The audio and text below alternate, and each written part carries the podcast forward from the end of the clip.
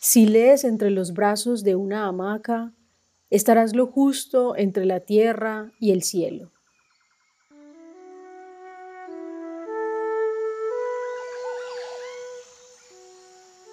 Hola, soy Paulina. Te invito a escuchar Libros en Hamaca, palabras y tejidos para soñar e imaginar.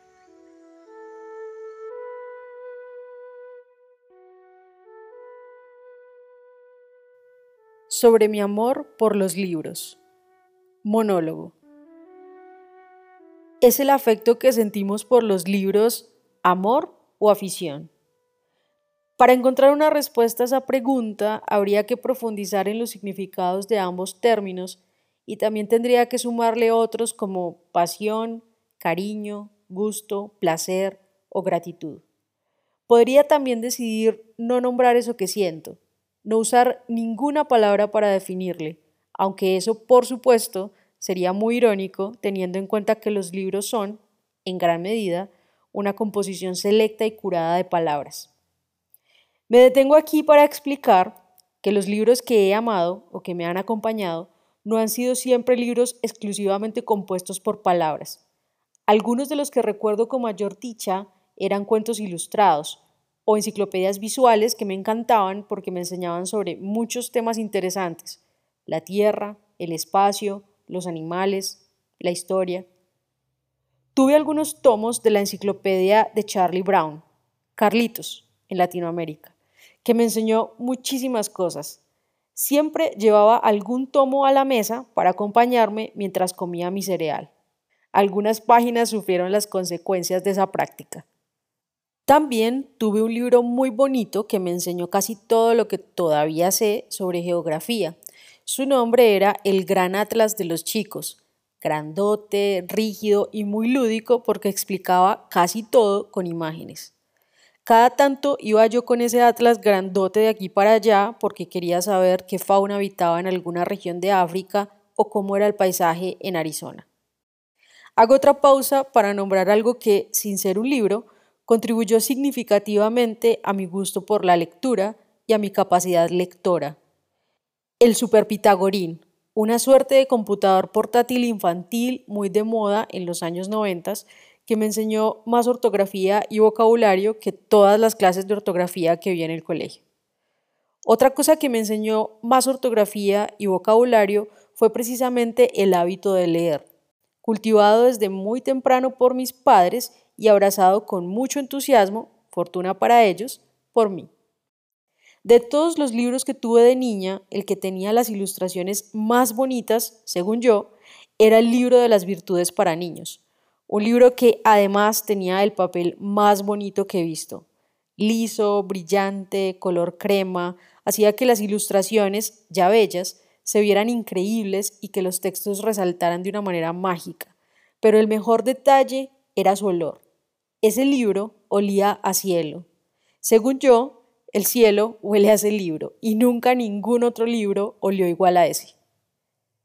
Otro de mis favoritos era una versión ilustrada del Renacuajo Paseador de Rafael Pombo, que en ocasiones leía junto a un audiocassette que tenía los clásicos del escritor colombiano en formato de canción y una música muy entradora. El hijo de rana, Rin Rin Renacuajo, salió esta mañana muy tieso y muy majo, con pantalón corto, corbata a la moda, sombrero encintado y chupa de boda. Muchacho, no salgas, le grita mamá, pero él hace un gesto y Orondo se va. La primera novela que recuerdo haber leído fue Ami, el niño de las estrellas, un libro muy común entre los niños de habla hispana de aquella década de los noventas.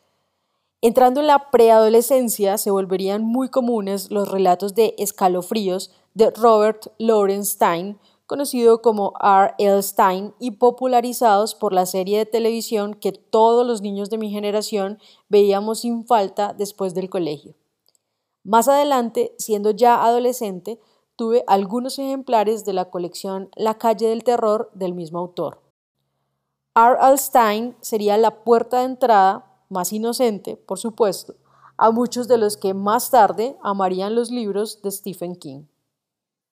Otras de las novelas que leí siendo adolescente serían impuestas por el plan de estudios de la clase de español.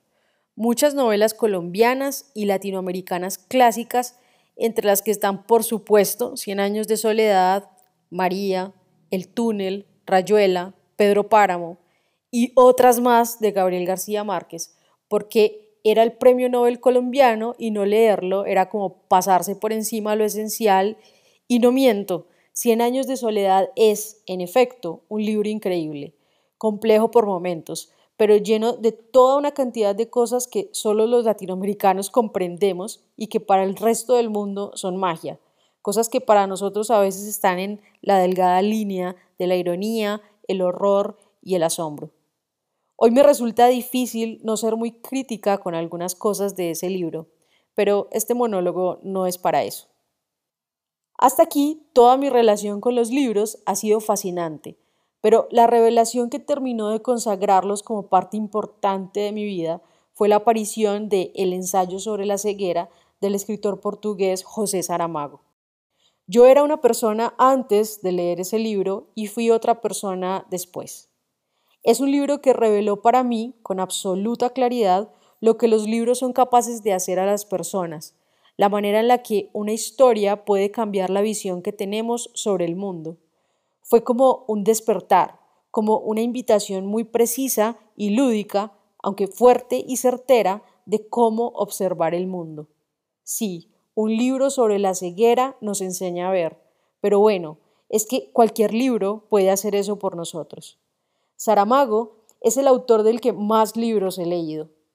Caín, la balsa de piedra, claraboya, las intermitencias de la muerte y otros.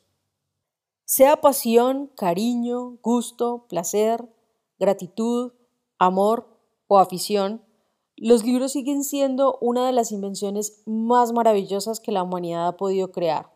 Han servido como legado de ideas, saberes, historias, han sido registro y testimonio. Su historia, loca, golpeada y fascinante, se puede conocer muy bien en el libro El infinito en un junco de Irene Vallejo, uno de los regalos de amor más interesantes que la literatura ha podido hacerse a sí misma. Cuando un libro arde, cuando un libro es destruido, cuando un libro muere, hay algo de nosotros mismos que se mutila irremediablemente.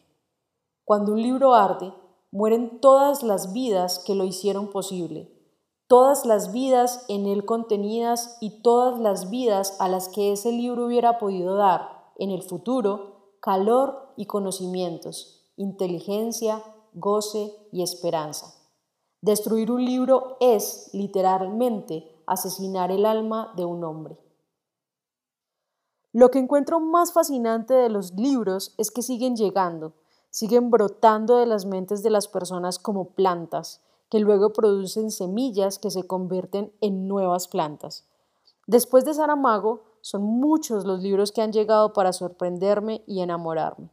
Y después de esos, son muchos más los otros que aguardan por hacerlo. Hay en cada libro un algo que quiere acompañarnos, enseñarnos, entretenernos, cuestionarnos. Hay un algo que quiere abrir nuestros ojos, curar nuestra ceguera, robarnos un rato de la realidad y ponernos en otro planeta. Un algo que quiere invitarnos a soñar con lo que otros sueñan. Gracias, libros. Gracias siempre.